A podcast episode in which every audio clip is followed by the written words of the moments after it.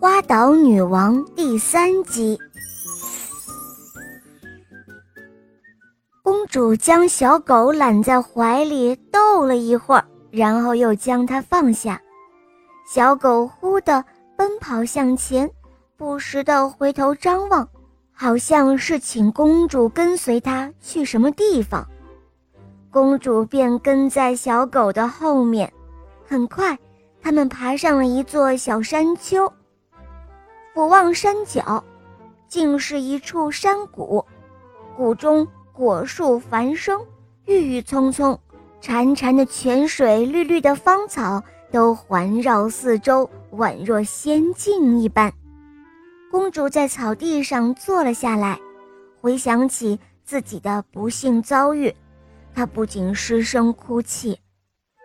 虽然这里有果实，也有清泉。不会让他挨饿饥渴，但如果野兽袭来，那又该如何逃跑呢？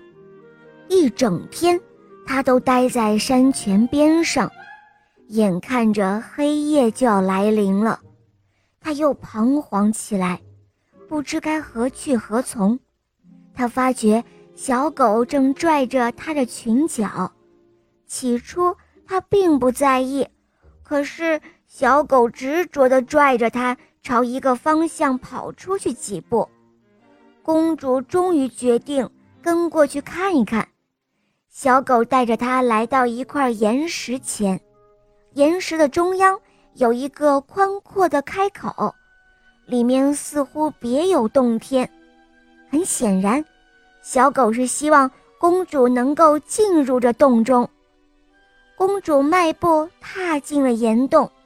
里面宽敞温馨，壁上镶嵌着流光溢彩的宝石，将整个岩洞都映得格外明亮。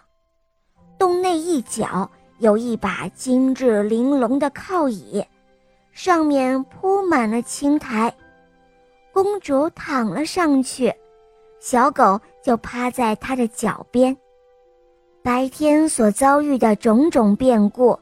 使公主疲惫不堪，很快，她便进入了梦乡。第二天，小狗在前面带路，公主在后面跟着。很快，他们又来到了山谷。公主吃了一些鲜果，喝了一些泉水。她漫步在花丛中，和小狗嬉戏。